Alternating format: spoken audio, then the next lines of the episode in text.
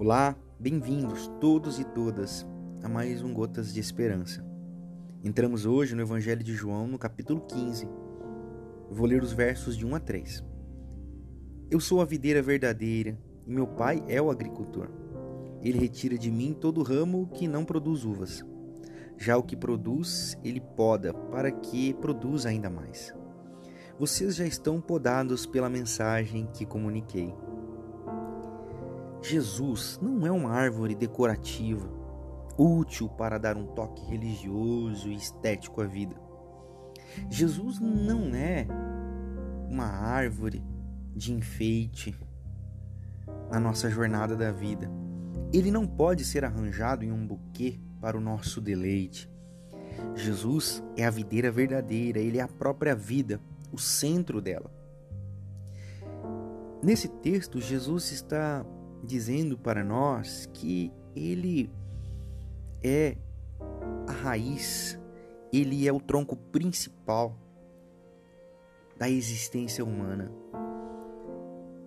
E quando nós estamos nele, ligados nele, nós estamos ligado a, ligados à vida verdadeira. E quando nós estamos ligados à vida verdadeira, a nossa vida flui como um rio perene, produzindo frutos e mais frutos.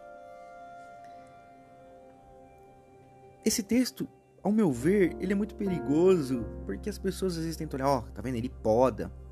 As uvas, os galhos que não produzem uvas vão ser cortados.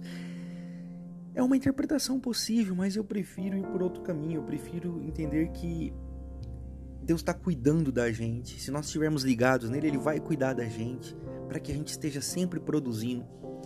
Eu faço uma interpretação, uma exegese, no sentido de que Deus cuida da gente quando nós estamos em Jesus.